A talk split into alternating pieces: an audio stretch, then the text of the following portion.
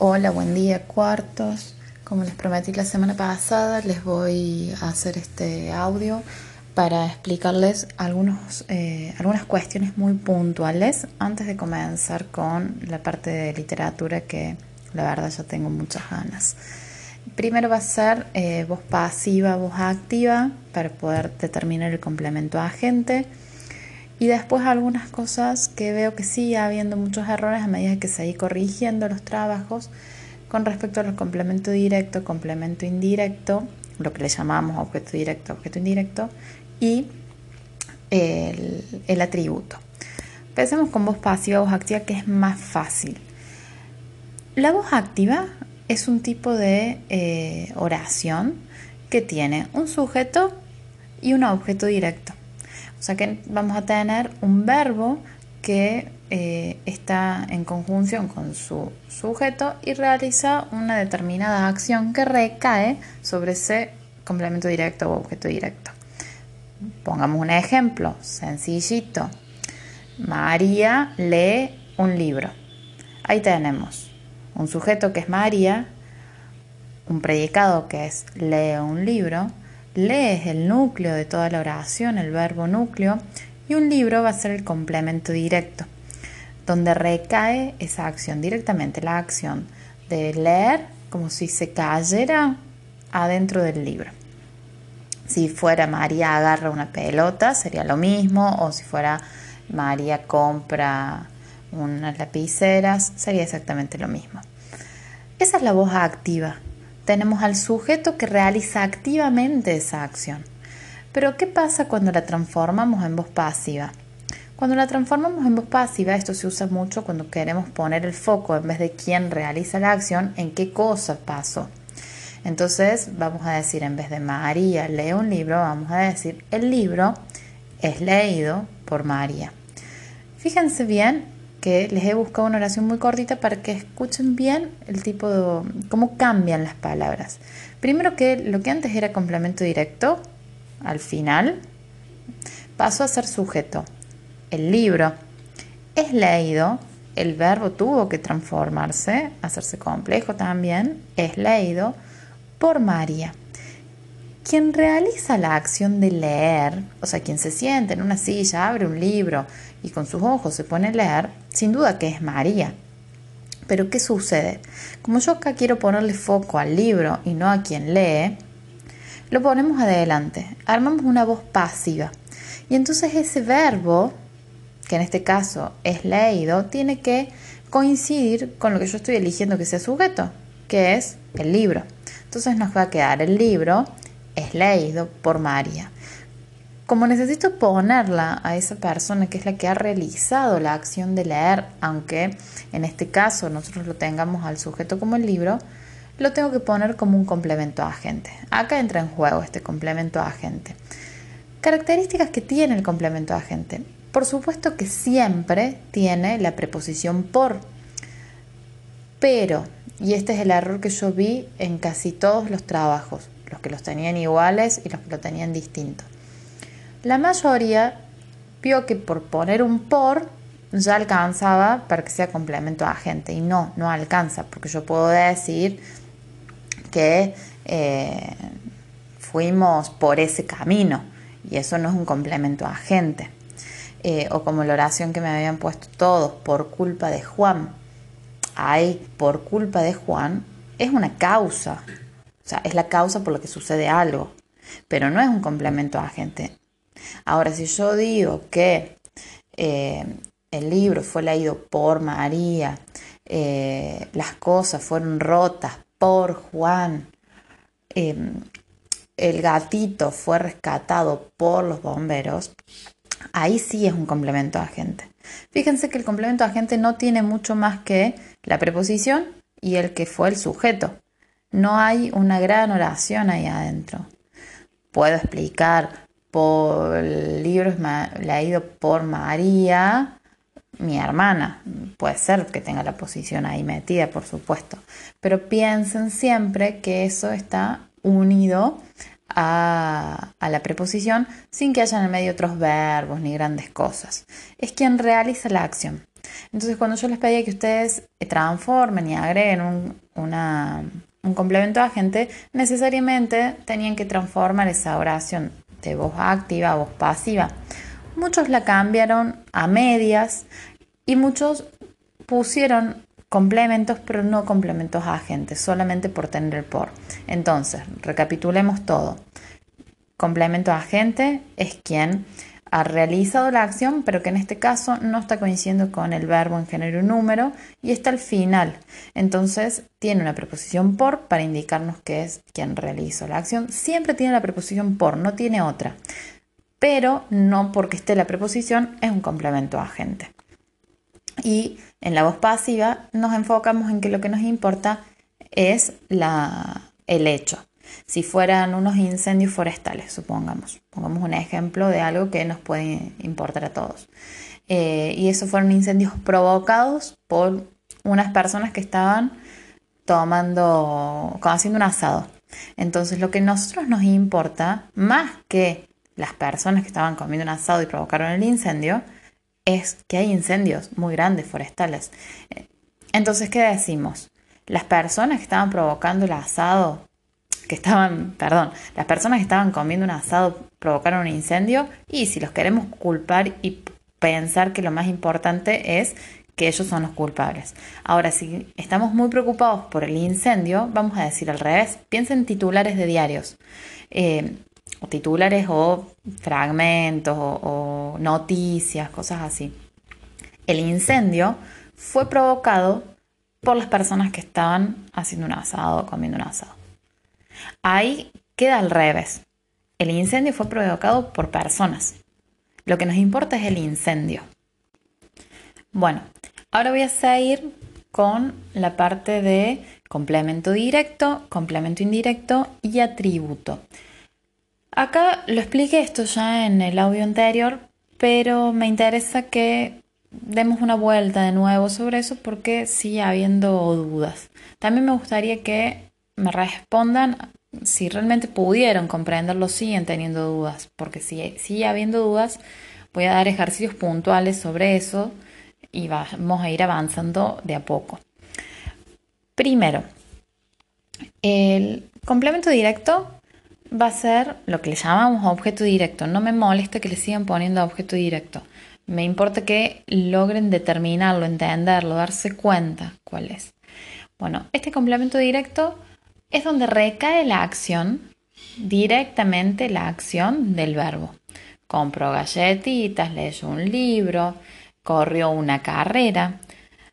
No siempre hay objetos o complementos directos. yo puedo decir que los chicos corrieron y no necesariamente decir qué cosa corrieron. Cuando éramos chicos, eh, nos decían que le preguntábamos al verbo qué cosa y el verbo respondía a ese qué cosa y nos respondía con el complemento directo.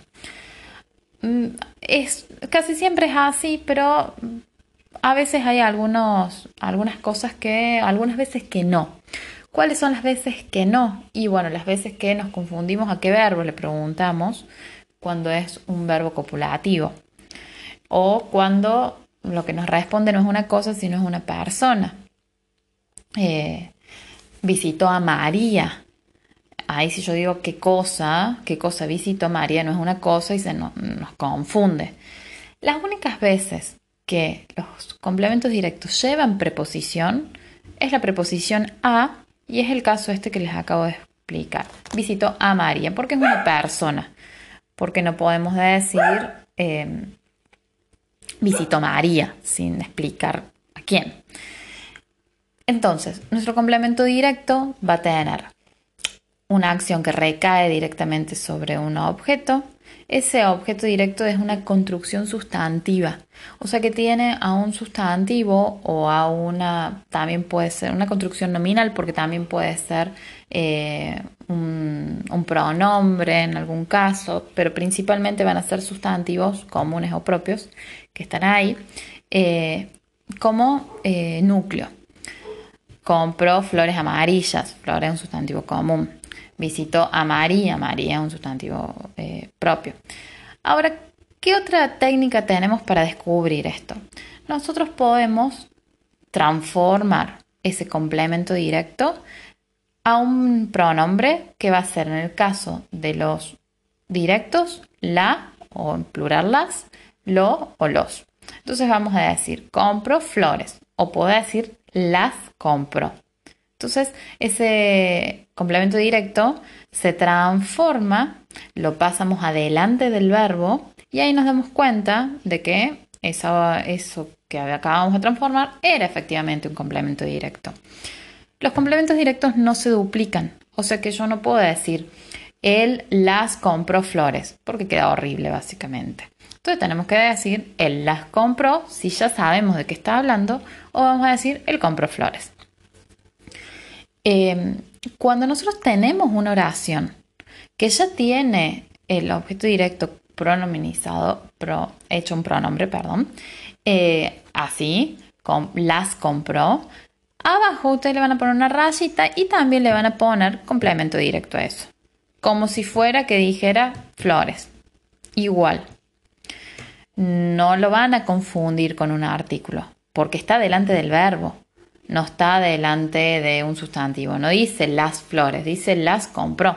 Entonces, efectivamente, si está delante de un verbo, es un pronombre. Ahora, el complemento indirecto es quien se beneficia o se perjudica con la acción que se ha realizado, o sea, que se beneficia o se perjudica con ese objeto directo. Eh, van a ser ahí sí personas o sujetos de algún tipo y van a tener la preposición a o la preposición para. Él compró flores para su abuelita. La que se beneficia, o sea, la que va a recibir esas flores y va a estar muy feliz, va a ser la abuelita. También se puede perjudicar. Él asaltó a la abuelita. Fíjense, tiene la preposición a, quien se perjudica es la abuelita, la que está, tiene miedo, la que fue robada, Fíjense que ahí en ambos se ha eh, beneficiado o perjudicado por la acción que recayó en el complemento directo. Ese a la abuelita o para la abuelita es el indirecto. Siempre que haya un para, ¿va a haber un complemento indirecto?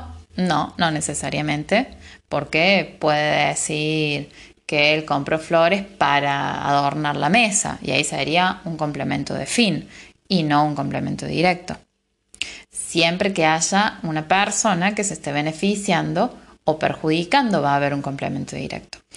Mm, son muy fáciles de descubrir. Podemos también pasarlo a un pronombre y podemos decir pronombres cuáles, le o les, porque como es una persona, es le. Entonces vamos a decir, eh, él le compró flores. Y acá sí lo podemos duplicar podemos decir perfectamente le compro flores a la abuelita o para la abuelita. Si le decimos a la abuelita, mm, ahí sería medio confuso, no sabemos si le la abuelita vende o la abuelita las recibe. Así que si las va a recibir, sería para la abuelita. Eh, ese es el indirecto. ¿Quién se ha beneficiado con esa acción? Entonces, volvamos para atrás. Complemento directo, donde recae la acción se puede transformar por lo, los, la, las. El complemento indirecto, quien se beneficia o perjudica con la acción, se puede transformar con le o con les y puede estar duplicado. Cuando está duplicado le ponemos abajo complemento indirecto tanto al le como a la abuelita en este caso, que es el ejemplo que les puse. Eh, a veces pasa que hay otros pronombres que también funcionan como complementos directos e indirectos, como el se. Eh, pero bueno, llegado el caso, los vamos a ir viendo a cada uno. Me interesa que estos lo sepan bien. Y por último, así no les hablo eternamente, por último vamos a repasar el atributo. El atributo, antes llamado predicativo subjetivo obligatorio, lo tenemos ahí al lado de los verbos que son copulativos. Verbos copulativos principalmente ser, estar, parecer. La semana pasada les prometí una lista y no se las di, así que con este audio les voy a subir la lista de los verbos copulativos. ¿Qué tienen de particular estos verbos? no pueden funcionar solos en un predicado porque la oración deja de tener sentido. Nadie puede decir María es, los chicos son, ellos están, eh, mi amiga parece. No, tenemos que decir algo además. Tenemos que predicar algo, obligan que se predica. Por eso antes se llamaba predicativo obligatorio. ¿De qué predican estos? Y van a decir siempre algo del sujeto. Porque si pensamos, mi amiga es, estoy, eso que diga, sí o sí es de mi amiga. Distinto es que yo digo, mi amiga compró una heladera. Ahí una heladera no dice algo de mi amiga. Pero mi amiga es buena, buena sí me dice algo de mi amiga. Fíjense la diferencia entre esos dos eh, eh, predicados. Uno de ellos, en el caso que tiene verbo copulativo, ser, o sea, eh, conjugado es, me está diciendo algo puntualmente de mi amiga. No me está diciendo de otra cosa, no me está hablando del verbo, no me está, me está diciendo cómo es mi amiga. Mi amiga es buena. Y muy distinto sería si yo dijera mi amiga es mala. O si yo dijera mi amiga es eh, mi vecina. Características comunes que tiene. Generalmente coinciden género y número con el sujeto. Buena, amiga, femenino, singular. Pero a veces pasa que tienen una preposición adelante o que son construcciones adverbiales. Entonces, son también atributos, aunque no coinciden en número. Por ejemplo, la mesa es de madera. Ese de madera no, no tiene por qué coincidir en género y número con la mesa. Bueno, en este caso sí, pero pongamos otra cosa.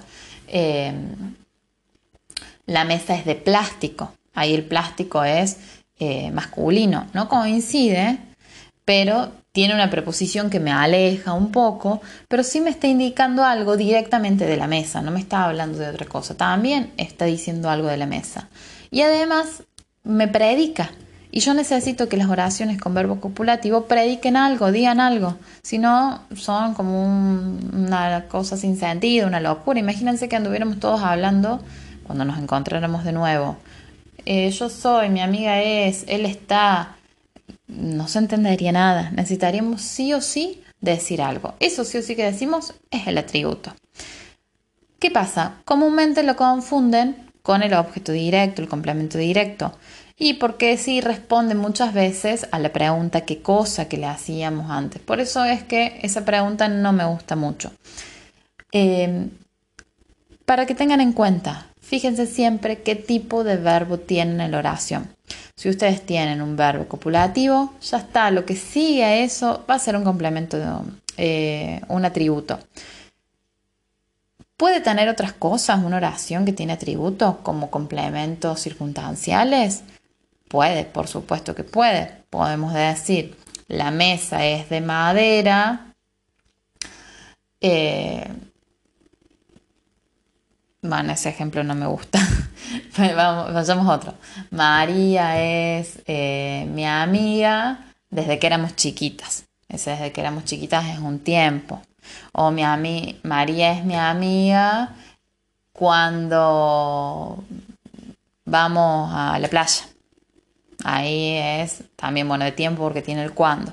O sea, puede tener otras cosas. No han sido buenos mis ejemplos, pero espero que los logren entender igual.